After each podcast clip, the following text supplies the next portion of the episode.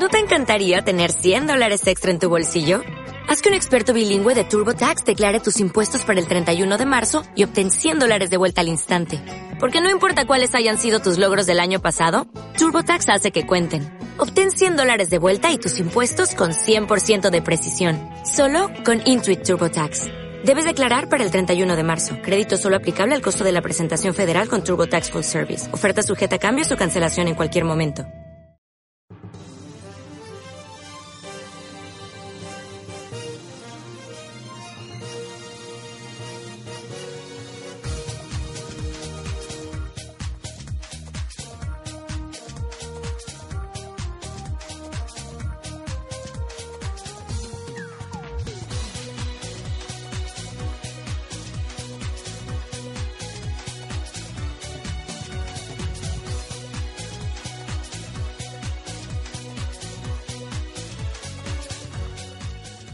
Chicos, bienvenidos a Yo Disparé a JR, este podcast que cuando nos despedimos nunca sabéis cuándo va a volver.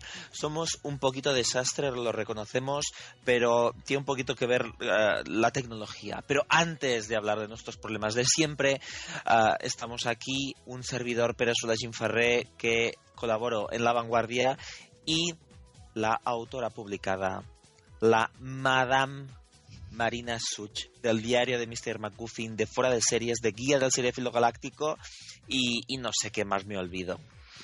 Con dueña eso, del universo. Eh, ojalá, ojalá fuera dueña del universo. Con eso está bien. ¿Qué tal, Pera? ¿Cómo estás? Que hace mucho que no, Ah. que no hablamos.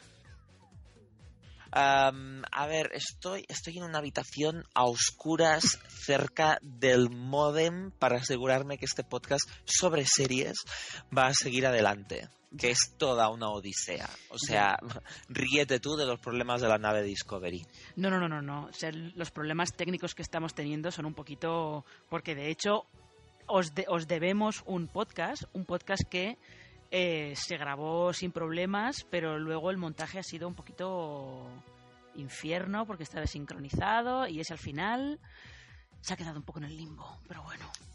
Sí, es, eh, podríamos decir que siempre hay muy buena predisposición, que damos para grabar, muchas fuerzas, muchas ganas, nos gustan los temas de los que vamos a hablar y de repente llega el momento de grabar y te sientes como Bill Murray en Atrapado en el Tiempo. Y lo único que quieres es y me molesta porque no lo puedo hacer, pero a veces me gustaría tener bañera porque en el momento en el que Marina y yo empezamos a tener problemas de conexión, cogería la puta tostadora de mi casa y me iría a la bañera a darme un baño. Bueno, de momento creo que... No sé si tú te sientes así, Marina, también. Eh, a ese nivel no, yo lo que haría sería tiraría el, el router directamente por la ventana. Eso también. Yo, yo eso es, es, esa era mi opinión cuando empezamos a tener problemas técnicos. Uh, desde entonces me apetecen hacer cosas que, tienen, que no voy a decir para que nadie me culpe, eh, para que Zoido no me, no me meta en la cárcel, pero con respecto a los responsables de que mi internet sea tan basura, haría algo con ellos. Uh, y nada. mm, ¿Qué le vamos a hacer? Pero ¿qué tenemos, Marina, para el programa que, nos concierne hoy? Pues como es el último programa de este 2017, vamos a hacer un poco, vamos a tenerlo como en tres partes, ¿no? Primero vamos a, a, hablar sobre esas listas de lo mejor del año que ya han aparecido por todas partes. Vamos a comentar qué nos ha resultado más curioso de esas listas y también vamos a hablar un poco de, pues, de las series que están en las nuestras, que sea un poco por encima. Eh, y luego hablaremos de la cuarta temporada de Black Mirror, porque estamos grabando este podcast justo el día que Netflix la ha lanzado y comentaremos un poco pues primeras impresiones de los capítulos que hayamos visto y finalmente hablaremos un poco también de qué esperamos del 2018 en cuanto a series, porque sobre todo ahora en enero y febrero vamos a tener unos cuantos estrenos eh, bastante, bastante potentes, diría yo por no hablar de esa serie que supuestamente se estrena en 2018, que, que es Sharp Objects con Amy Adams, con Jean-Marc Vallée de director y, y, escrita por Gillian Flynn, que eso promete, promete más que, que, no sé, que la llegada del Mesías judío. Hombre, desde luego es, pues puede ser cuando la emita HBO en verano va a llegar un poco con el San Benito de que tiene que ser la nueva Big Little Lies. Pero de eso ya hablaremos al final, de, al final del programa, porque ahora lo que toca un poco es ver eso, en plan, ¿a ti qué series te ha, te ha sorprendido encontrarte en más listas de lo mejor del año? A ver, yo creo que lo que tendríamos que superar en este bloque de las mejores series de 2017 es esa ese, ah, no sé cómo describirlo porque uno de mis propósitos de cara a 2018 es soltar menos tacos. Así que no sé cómo, cómo describir esa uh, bazofia irrespetuosa e insoportable de decir que Twin Peaks era una película. No, era una serie. Y por el hecho de que no la entendiera ni Dios no significa que fuera maravillosa. en mi opinión. Pero bueno. Lo de que Twin Peaks es una película es como, mira, eh, superemos esto, ¿vale? no es una película, por mucho que David Lynch haya dicho que es una película de 18 horas, no es una película, está estructurada como una serie de televisión y luego ya se puede discutir lo que haga falta sobre si ha sido lo mejor del año, si ha el mayor fracaso del año, si no te enterabas de nada, eh, eso ya se puede discutir todo lo que queráis, pero era una serie de televisión, no era una película, qué pesadez de gente. Exacto, es, es, es que además a mí me encanta porque ah, yo la verdad es que no la he seguido, tú tú ya sabes muy bien que yo soy esa persona que, que piensa que cuando David Lynch muera en su testamento va a poner a cretinos, snobs, me he quedado con todos vosotros. Esa, esa, esa es mi, mi teoría. Ah, pero lo que me ha hecho gracia es que mm, viendo las viendo las opiniones de la gente, hubo el episodio 8, en el que todo el mundo era en plan, ah, me ha explosionado la cabeza, qué fuerte, David Lynch ha, ha, ha reinventado la televisión, no, ha, ha, deconstruido, recolocado, reinventado y, de, y, y, vuelto a deconstruir la idea de lo que es el cine, la televisión y el significado de la vida. y yo pensé, ¿Cómo puede ser que ahora estéis diciendo que esto es una película si claramente eso era un episodio de televisión desconectado un poquito del resto de las tramas? Claro, pero si es que además eh, es que encima cada episodio tenía un final muy marcado, que eran esas actuaciones en el actuaciones musicales en el Roadhouse, en el club de, de Twin Peaks, y cuando los capítulos no terminaban con una actuación musical, te estaba, ya te estaban indicando algo, ya te estaban diciendo estamos entrando en una fase distinta de la temporada. O sea, es que era claramente eh, una serie, que hay historias que se van alargando durante varios capítulos, pues sí, pero eso no quiere decir que sea una película. Yo creo que es un poco aquí con Twin Peaks hemos tenido otra vez este como que se ha vuelto a dar esta, eh, esta tendencia que había hace unos años de considerar que la tele sigue siendo un medio de segunda, que lo único que merece consideración de arte es el cine. Y por eso había alguno, habido algunos críticos que consideraban que si les ha gustado Twin Peaks no pueden decir que es serie porque eso es rebajarla.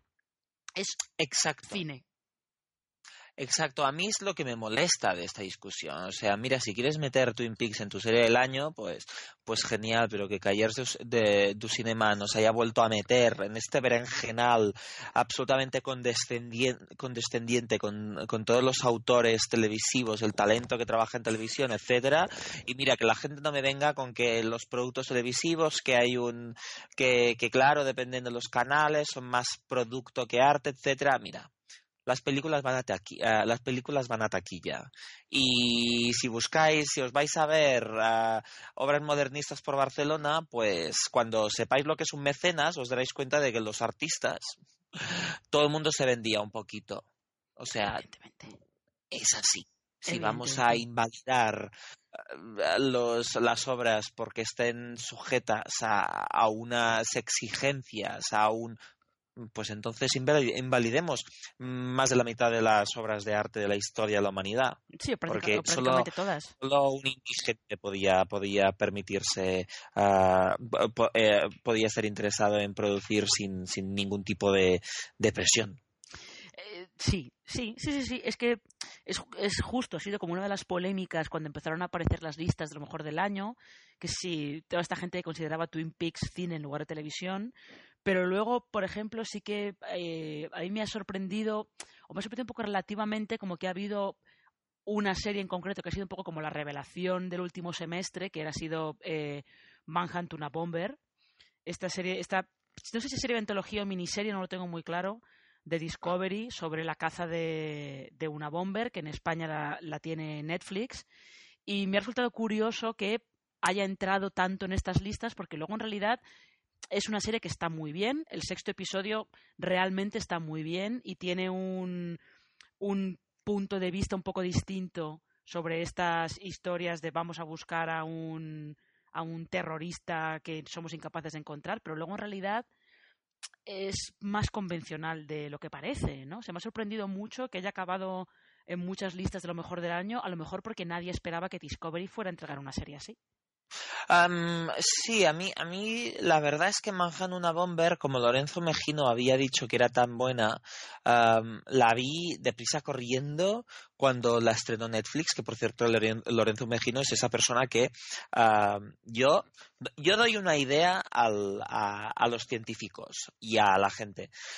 Si algún día os pasa que queréis, no sé, almacenar todas las series de televisión que han existido a lo largo de la humanidad y que se emiten en todos los países y resulta que el disco duro es demasiado grande, siempre podéis poner el cerebro de Lorenzo Mejino en formol y algún día extraer el contenido de allí, porque más o menos ve todo lo que se emite por todas partes. O sea, que no sabéis qué serie con coleña poneros, pues podéis ver qué ha dicho él. Y con respecto a Manhattan una Bomber la vi y me encantó. Pero otra cosa es que eh, es que esta historia sobre la persecución de Ted Kaczynski, el, el, terrorista anarquista de Estados Unidos, me ha parecido una historia muy bien contada, pero dentro de este género me quedo con Mindhunter de, de, Netflix, de David Fincher y de... Ah, no me acuerdo nunca del nombre del creador. Eh, Joe Penhall, creo que se llama. Ah, sí, supongo que sí. sí, no, pero es verdad que Mindhunter es un poco. Eh, le da una vuelta a estas historias de vamos a, perseguir a asesinos muy escurridizos. Y Manhunter Bomber es una serie pues bastante convencional. Es verdad que visualmente tiene más personalidad de, la que parece, porque el director de todos los capítulos, que es eh, Greg Yaitanes, es un veterano de la tele que sabe perfectamente cómo, cómo contar estas historias. Pero bueno, es una buena serie. Yo creo que ha sorprendido porque nadie esperaba que Discovery fuera, fuera a emitir una cosa así. Y a mí sí que me, me ha sorprendido eso, igual que también creo que también encaja en, en, lo mismo de sorprende que una cadena como USA emita esto, que The Sinner haya entrado también en bastantes listas. Esta yo todavía no la he visto, con lo cual ahí no puedo no puedo opinar si ha sido cuestión de la sorpresa de que USA emitiera una serie así o que realmente es eh, una muy buena serie. Yo entiendo que es una serie que puede entrar en la lista de las actrices más destacadas de 2017 porque Jessica Biel está muy bien y se nota muchísimo que se quiso entregar a esta serie después de, tener una carrera cinematográfica muy irregular. Que, por cierto, gente, recuperadla siempre en Easy Virtue. Esa película con Colin Firth y Christian Scott donde ella está radiante, sexta nominada total. pero, pero con respecto a la serie no creo que sea material de top 10. Yo creo que lo, en donde hemos estado todos de bastante de acuerdo es el hecho de que series como um, Big Little Lies, The Handmaid's Tale, BoJack Horseman, Mindhunter um, o The Leftovers debían estar. Yo creo que esto lo teníamos, o Ricky Morty. Otra cosa, por ejemplo, es a mí me gusta reivindicar Insecure, que ya la he recomendado millones de veces, y también American Vandal de Netflix, que me ha parecido un soplo de aire fresco. Ya, American Vandal, yo tampoco la he visto todavía, sí que la he visto en la he visto incluida en bastantes series. Yo creo que también por el factor sorpresa, porque nadie esperaba que algo que básicamente es una parodia de los documentales de True Crime, nadie esperaba que fuera a funcionar tan bien. Entonces yo creo que eso también le ha ayudado a, a colarse ahí un poco más. Pero no es verdad, es lo que tú dices, hay cinco o seis series que iban a entrar seguro. Eh, y luego hay otras que pues se van moviendo un poco pues dependiendo de dependiendo de los gustos del crítico y sí que hay algunas que han entrado o han colado capítulos en las listas de mejores capítulos, pero no acaban de entrar en el top 10 de series, pues tipo Girls, Legión, Juego de Tronos, que Juego de Tronos hay un par de capítulos que entran siempre en todas las listas, pero a nivel de temporada a lo mejor no entraría tanto en el top 10, o si entra en el top 10 es solamente por la dimensión de espectáculo que ha dado. Hmm. Yo creo que hay ahí como varias. A mí es que me gusta mucho ver las listas de, episodios porque suelen ser mucho más variadas que, que, las de series. Suelen entrar siempre cosas bastante, bastante interesantes. A mí me gustaría saber, Marina, porque tú en el blog de Mr. McGuffin, en el diario de Mr. McGuffin, siempre publicas la lista de tus teleadicciones y normalmente haces 20 y no las pones por orden. Pero yo creo que aquí que te mojes. Las tres, el podio, bronce, ah, plata y oro. Eh, creo, yo creo que voy a ser poco original, ¿eh? Pero yo le pondría el bronce se lo daría a The Handmaid's Tale, la plata se la daría a Big Little Lies y el oro a The Leftovers. Anda, pues me ha sorprendido un poquito. Yo no sabía que Big Little Lies te superaría The Handmaid's Tale. Eh, es que eso te estoy viendo este top 3 ahora. A lo mejor me preguntas mañana y te doy otro diferente. Mira, yo, yo me acuerdo cuando estaba haciendo mi top 10 para la web de la vanguardia que mm, dije, mira, Insecure la meto en el 5 porque, porque es maravillosa, me divierte tal. Mindhunter tenía que estar en el 3. Al final pasó al 4. al final no quise elegir entre Big Little Lies y The Handmaid's Tale porque me pareció muy, muy coherente meter las dos en el número uno con, como exaequo porque, ¿para qué enfrentar a mujeres cuando las series te dicen que tienen, tienen que luchar juntas? Y en el 2 puse Jack Horseman porque me parece un prodigio. Y en el 3, aquello de inspiración, dos días antes digo, por mis huevos que pongo The Away. Tú ahí para crear. Lo que pasa es que The OA es de 2016 en realidad, ¿eh? Lo sé, pero a ver, que la publicaron tan tarde pero tan tarde que después ya tenías hecha la lista. Es que, claro, ese es el problema. Es que además me sueltas todos los episodios de golpe. Yo los vi por Navidad, ya estaba publicada la lista. Tengo derecho a recuperarla en 2017 y, y yo tenía que ser honesto con mi forma de ver televisión. Yo no puedo hacer una lista. Es muy, es muy bonito el tema de la lista súper objetiva, de, de, de los criterios, etcétera. Pero yo por algo es mi lista, necesito poner las series, las series que están allí, tengo que haberlas sentido, tengo que haberlas vivido. Tienen que ser las series con las que también he disfrutado más, que eran había calidad y además las disfrutaba mucho. Y yo, con el baile de The Away, vibré. Vibré y es mi escena favorita de 2017. Así que no puedo, no puedo traicionar mi espíritu seriéfilo. Pero esto que, estás diciendo tú con The OA, yo creo que le va a pasar también un poco a Black Mirror. No porque Black Mirror pueda estar en listas del top 10 de, lo mejor del año, que no lo sé porque no he visto tantos capítulos como para saberlo, pero yo creo que lo que entraría en listas de los capítulos del año sí que habría alguno que, que entraría, creo yo. Lo que pasa es que, claro, estrenándose el último fin de semana del año, pues se va a quedar fuera. Mm, sí, no, totalmente. Eh, yo creo que, que le, a Black Mirror le pasará un poquito lo que le pasó con la anterior temporada y es, a mí la anterior temporada Nosedive y San Junipero me parecieron episodios maravillosos pero los episodios, pero, pero la temporada mm, completa no me convencía. Y yo creo que con esta cuarta temporada va a pasar lo mismo, mm. porque además tiene, yo creo que dos de los peores episodios de toda la serie, por no decir que hay uno que indudablemente me parece el peor de toda la serie. Yo ya los he visto todos porque tuve acceso a los screeners y, oh Dios mío, yo sé, Marina, que tú has visto los mejores porque te los recomendé yo. Sí, sí, porque no me, no me daba tiempo a, verlos todos para grabar este podcast y solamente he visto dos. Que son los que tú me has dicho que eran los, que a ti te parecían los mejores, que son Arcángel, que es el capítulo que dirige Jodie Foster, y Hank the DJ. Exacto, vamos a intentar hablar de Black Mirror sin spoilers, que conste. Yo creo que se puede hacer. Sí. Y, podríamos empezar por estos, por los que son los dos mejores episodios. Uno es Hang the DJ, que ah, es una, es, podríamos decir que es un episodio acerca de ah, cómo los individuos pasan a estar sometidos a una aplicación para encontrar pareja que quizás les controla más de lo que debería. No, podrías decir, Marina, que este es el relevo de San Junipero, esa historia romántica tan bonita de la anterior temporada?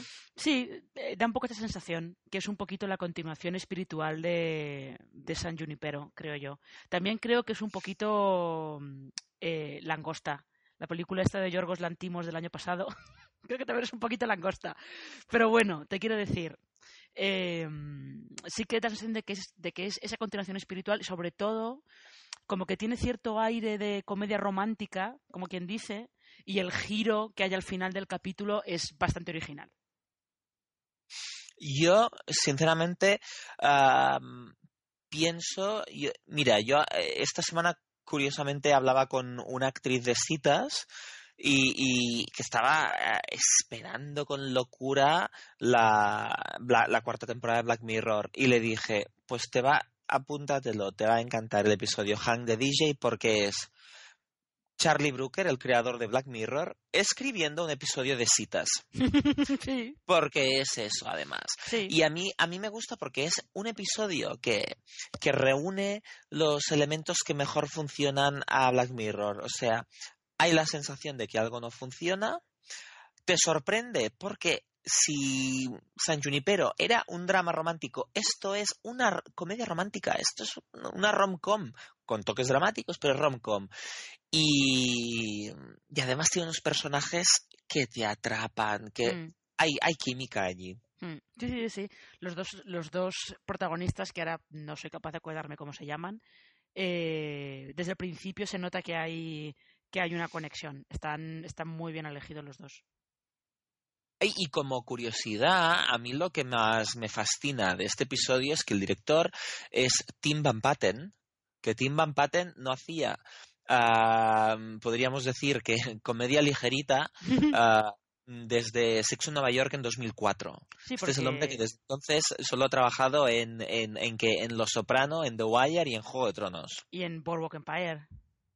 Sí, sí, pero decía las más destacadas porque por me olvido de ella. Sí, no, no, pero, pero tienes razón, es, es, el hombre que dirigió el, el, segundo piloto de Juego de Tronos, el que, salvó la, el que salvó el proyecto, prácticamente como quien dice, y si no recuerdo mal, también ha dirigió bastantes capítulos de The Pacific. O sea, que hacéis una idea del tipo de...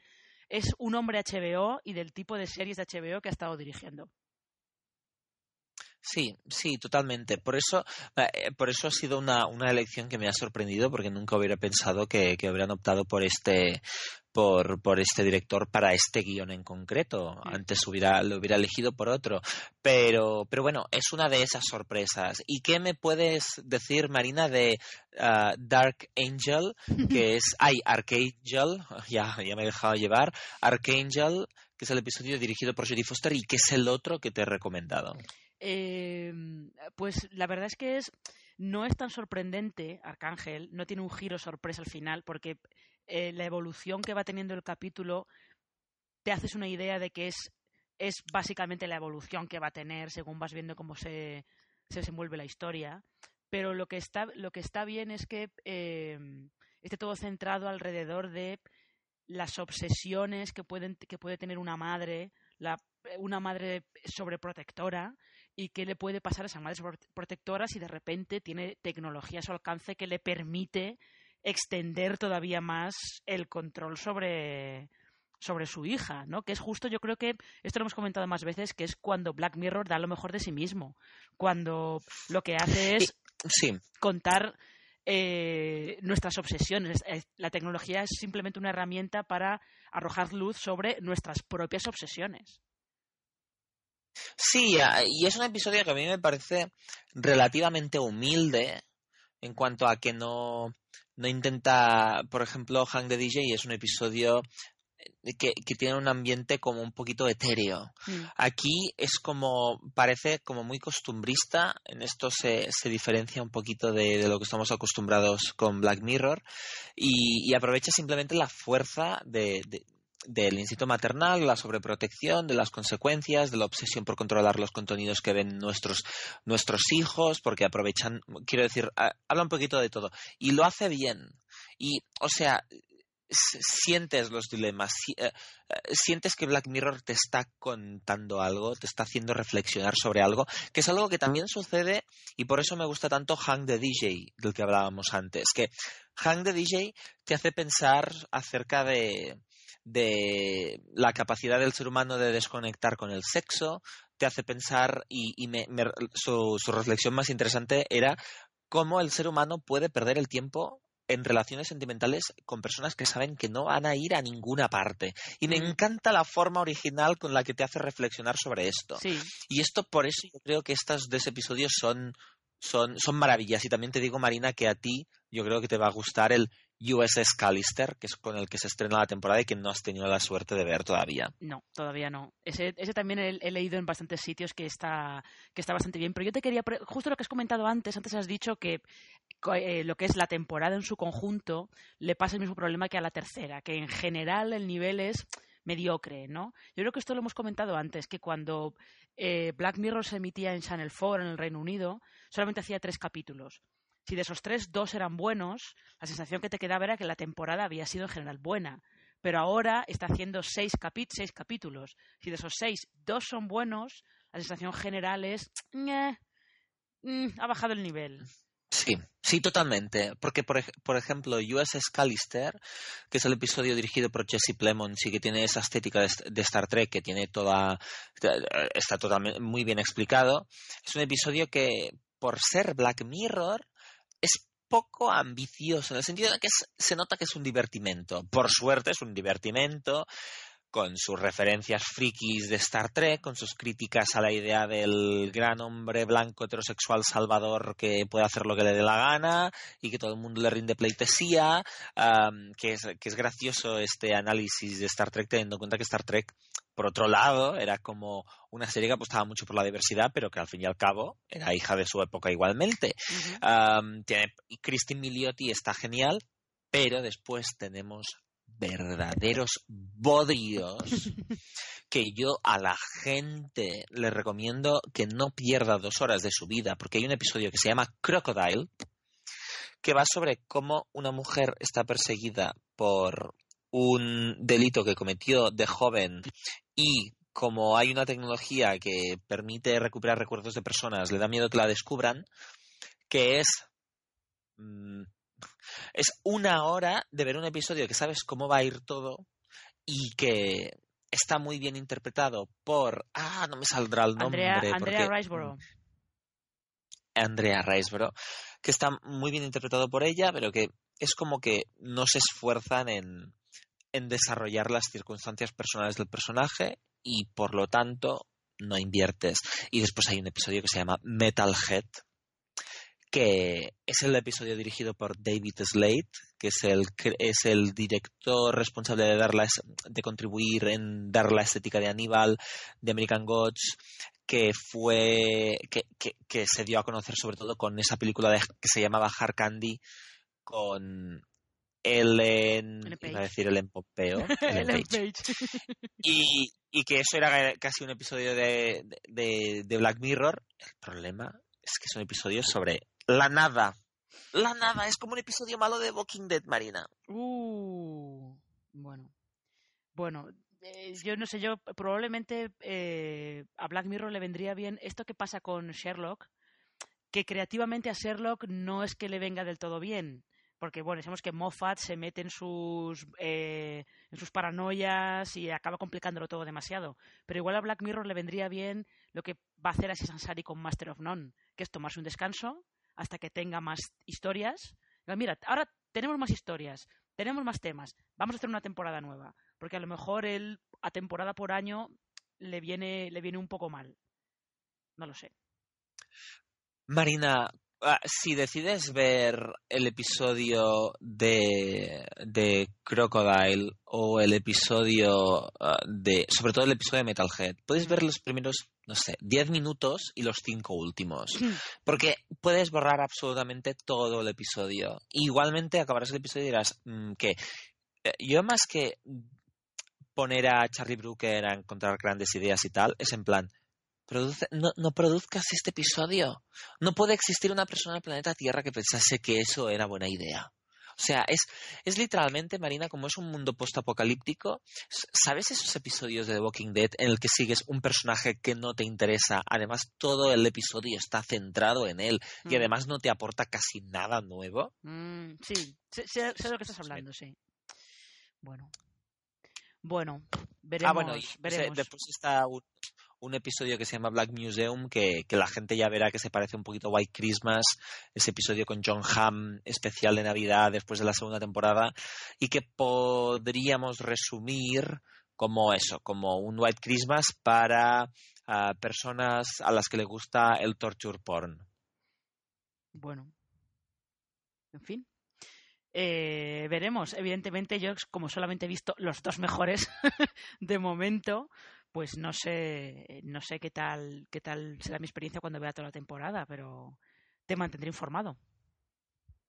Sí, ya me mantendrás informado a ver si, si te asesoré bien o no. Yo, yo la verdad es que es, no lo dudo mucho porque además incluso he leído reviews de otra gente en plan, hay algo que me he perdido, pero no, no, no, no hay más donde rascar. A veces digo, no sé, quizás tengo mis limitaciones intelectuales.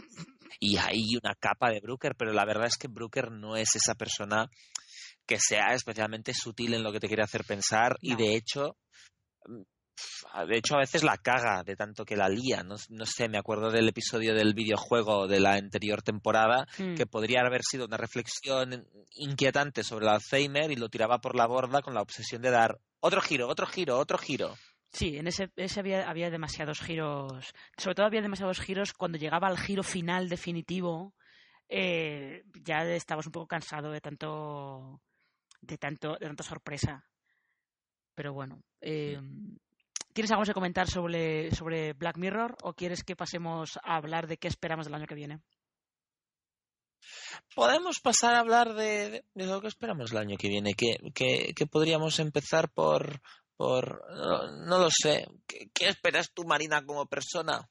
yo como persona. La paz en el mundo, como diría una Miss. No, pero em, yo eh, no hace mucho estuve yo haciendo una recopilación de 23 series muy esperadas para el año que viene. Y fíjate que me parece muy curioso que eh, los estadounidenses hayan decidido de repente hacer un montón de series contando eh, casos famosos de los 90. Porque está, por ejemplo, esta miniserie de, Paramount Network que se llama Waco, sobre la matanza de Waco, el asalto a, al rancho de la secta de los Davidianos, creo que es en 1993, si no recuerdo mal. Y luego está, por supuesto, la segunda temporada de American Crime Story. Ese The Assassination of Gianni Versace, que confieso que después de ver los últimos trailers tengo muchísima curiosidad por verla, pero muchísima. Pinta, pinta muy bien, la verdad. Pinta muy bien. Ah, yo, yo, con respecto a lo que espero. Ah, yo es que de lo que espero a lo que me acaba apasionando, siempre, siempre acaba habiendo mucha diferencia. Pero, pero, por ejemplo, espero con muchas ganas Counterpart, que es, esa, es una serie de ciencia ficción eh, protagonizada por J.K. Eh, Simmons, ese hombre que ganó los Oscar por Whiplash y que para ti, para mí, Marina, siempre será uno de nuestros queridos personajes de, The Closer. Exactamente, siempre va a ser eh, Chief Pope. Siempre va a ser Chief Pope y siempre va a ser Tenzin en la leyenda de Korra, eso está muy claro. Y que además aquí va sobre realidades paralelas y, una, y, un portal para acceder a una, a una realidad, a una dimensión paralela. Ah, además está Jamie Bomber de Battlestar Galactica, el hombre, con uno de, de nuestras, de, uno de los mejores momentos de la historia de televisión, que es ese momento en el que ¡ay! casi se le caía la toalla. Ya, Jamie Bomber tiene el momento toalla y el momento fatapolo, lo tiene todo este hombre. Ay, Dios mío, Jamie Bamber.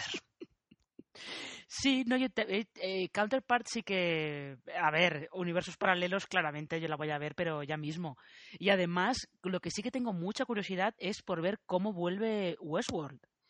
Porque después de, haberse, de haber estado un año entero en el que no ha estado en emisión, porque han estado escribiéndola, rodándola y todo el rollo, no sé, ahí tengo yo, sobre todo porque es que además va, tiene que ser la serie, la serie, la Juego de Tronos de HBO en, 2000, en 2018, porque Juego de Tronos hasta 2019 no se va a ver, con lo cual...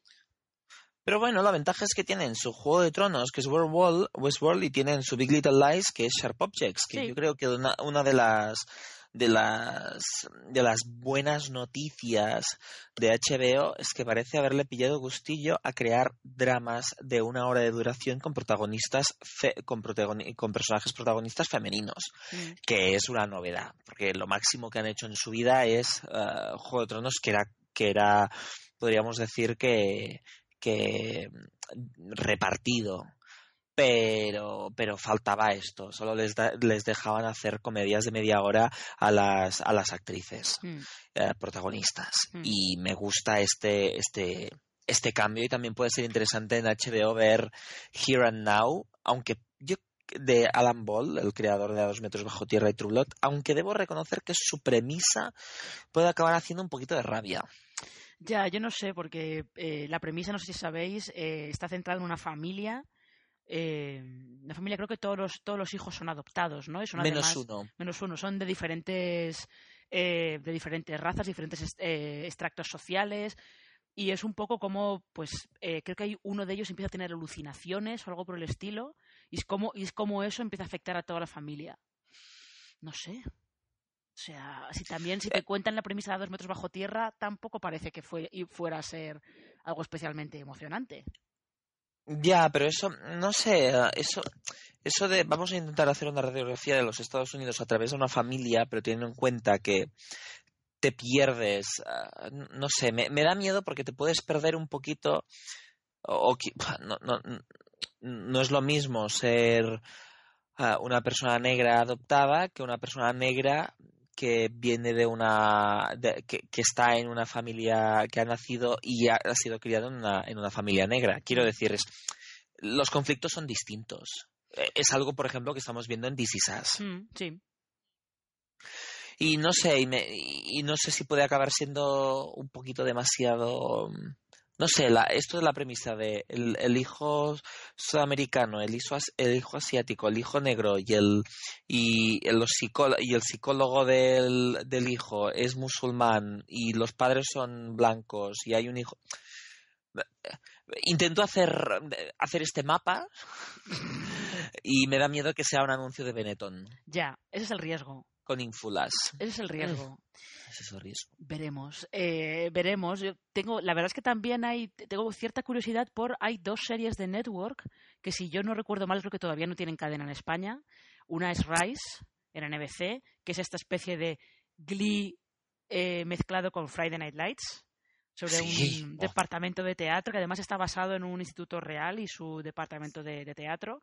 Y luego la otra que yo no sabía nada hasta hace como un par de semanas y que tengo curiosidad se llama Good Girls, creo que está en ABC y es los protagonistas son Mae Whitman, Christina Hendricks y Reta y es sobre un Sí. sobre unas eh, unas mujeres creo que sean unas mujeres desesperadas que mm, Sí. como que empiezan a meterse en, en líos así variados, ¿no? Tengo, tengo curiosidad por ver esas dos.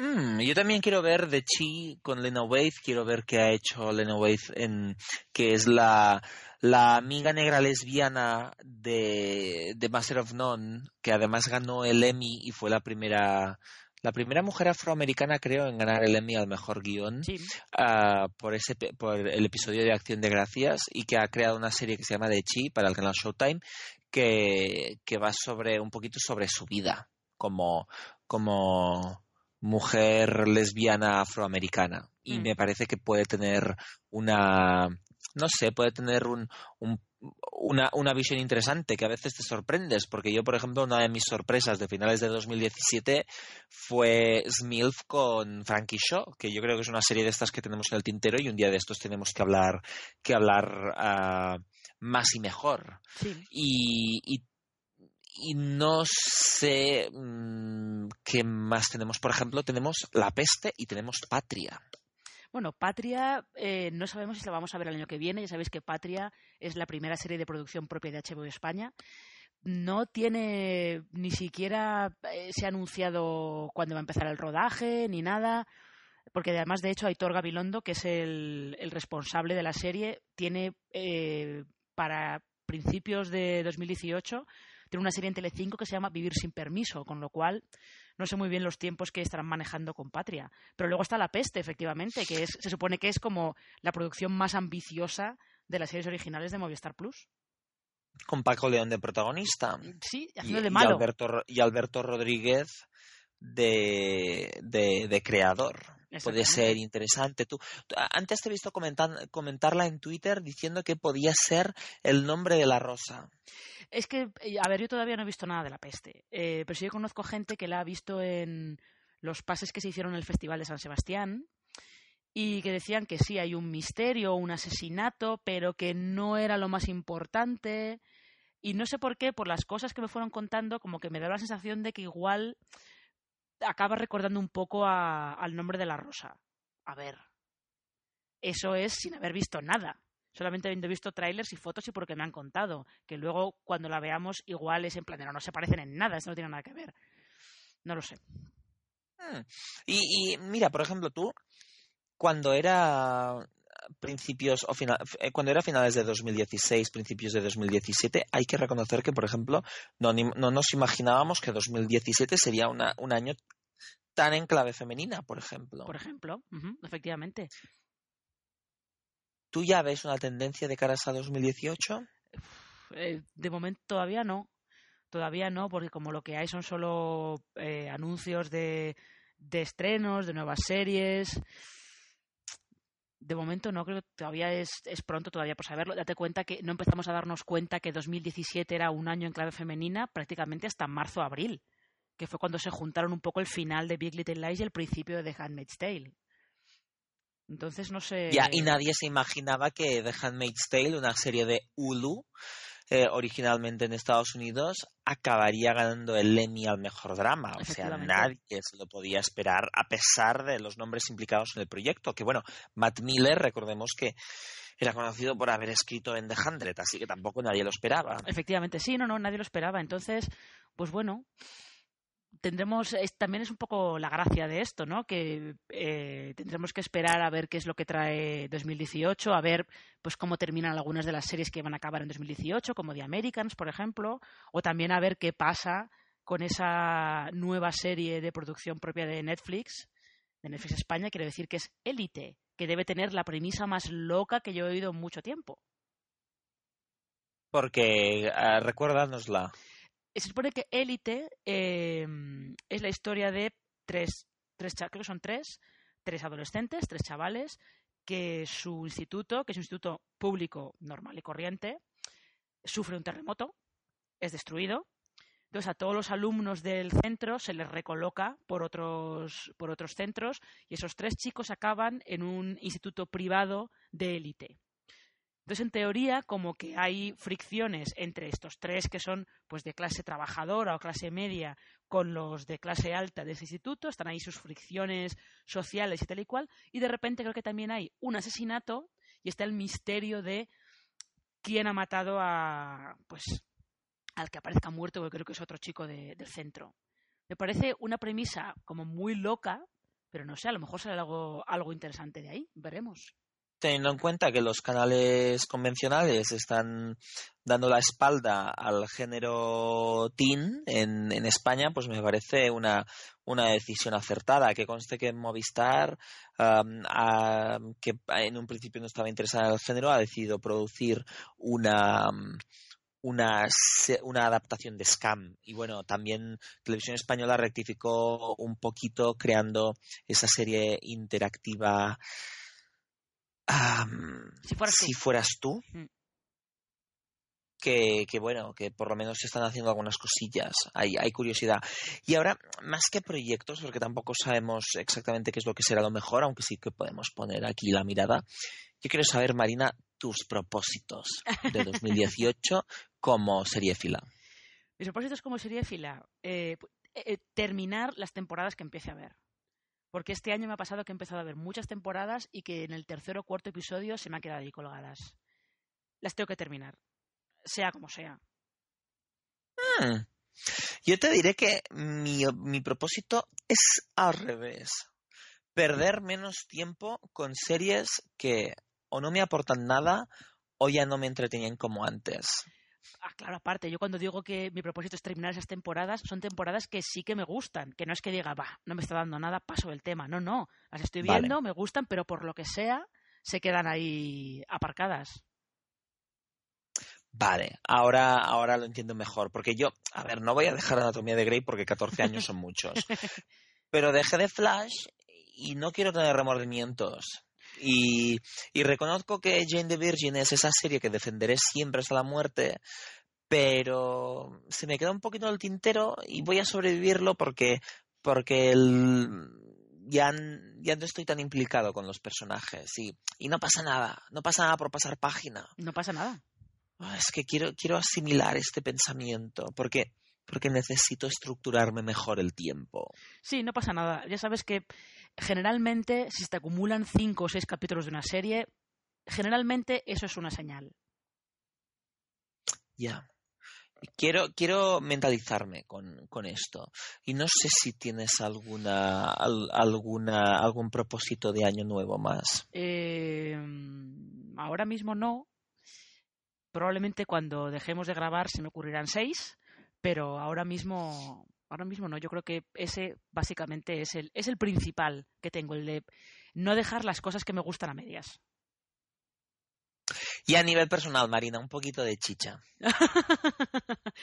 Esto que es la consulta del psicoanalista o cómo va exacto exacto. Pues pues aquí, hemos aquí hemos entrado, Marina, en el terreno del terreno spin-off de Yo Disparé a JR, que es una copa con Suelen. pues no lo sé, no te crees que yo soy mucho de propósitos de año nuevo, ¿eh? Hmm. No solo, no solo, tengo, tengo por ahí un proyectillo personal que llevo dándole vueltas tiempo, que a ver si en el año nuevo lo saco adelante, pero no soy mucho de propósitos de año nuevo, ¿no? ¿Y tú? ¿Tú sí crees de hmm. propósitos de año nuevo? Yo, a ver, yo, yo te voy a decir de propósitos de año nuevo he decidido sacarme el nivel C2 de catalán. Porque yo pensaba que estudiando periodismo ya lo tenía y resulta que no. y he decidido que me lo voy a sacar. Y voy a volver a estudiar los pronoms febles, que por suerte soy de Girona y por lo menos no la liaba tan parda como la gente de, de otros sitios, como por ejemplo de Barcelona, que los pronombres están en peligro de extinción. Pero, pero me he propuesto esto. Y Pues me he propuesto hacer un, un cursito de, de- de escritura creativa, para Ah. darle un poquito al cerebro. Eso está bien. ¿Ves? Eso, eso está bien. Me parece, me parece una idea muy buena. Sí, señor. Y, y ya está, no voy a contar los otros, que esos ya son no de una copa consuelen, son de ya llevo demasiadas copas, co- demasiadas copas consuelen y ya estoy por los suelos. Y ya es en no hace de, falta. ¡Eres mi mejor amigo! ¡Anaína, aguanta, te quiero! ¿Ves? Es- es- ese es el nivel. Pues, pues yo creo, Marina, que ya podemos despedir el programa por hoy. Pues sí, podemos despedir el programa por hoy. Eh, os deseamos a todos un feliz año nuevo, cuando sea que escuchéis esto. Os deseamos ah, mucho, mucho sexo, mucho amor y muchas buenas series. Efectivamente. en el orden que queráis. Y puede haber sexo mientras ves series, aunque que no sean de las buenas, porque luego no te enteras de las tramas y esas cosas. En fin, pues nada, eh, podemos despedir, Ay. ¿no? Que Ay, y antes de despedir, antes de decir adiós, y nuestro propósito de año nuevo será que nuestros problemas técnicos no nos impidan grabar durante tanto tiempo y no nos desmotiven como estas últimas semanas había pasado. Vamos a intentar cumplir con este propósito. recemos, Yo- al- yo, recemos Marina, Marina- ¿Qué? Sí. eh, no, que yo iba a decir que recemos a los dioses de Cobol porque eso ocurra. Exacto, yo tengo el dedo, el dedo meñique en el aire, en plan, como si nos lo tuviéramos que dar. Pinky swear. ¿Tú tienes, eh, ¿tienes el, de- el dedo meñique en el aire para jurarlo? Claro, por supuesto. Vale, pues, pues ya está, así, ya está hecho. No hace falta ni que nos esforcemos. No, no, ya está, ya está. Y, y bueno, con esta, con, con esta promesa de año nuevo, que vaya bien chicos, nos escuchamos aquí en Yo Disparé a JR.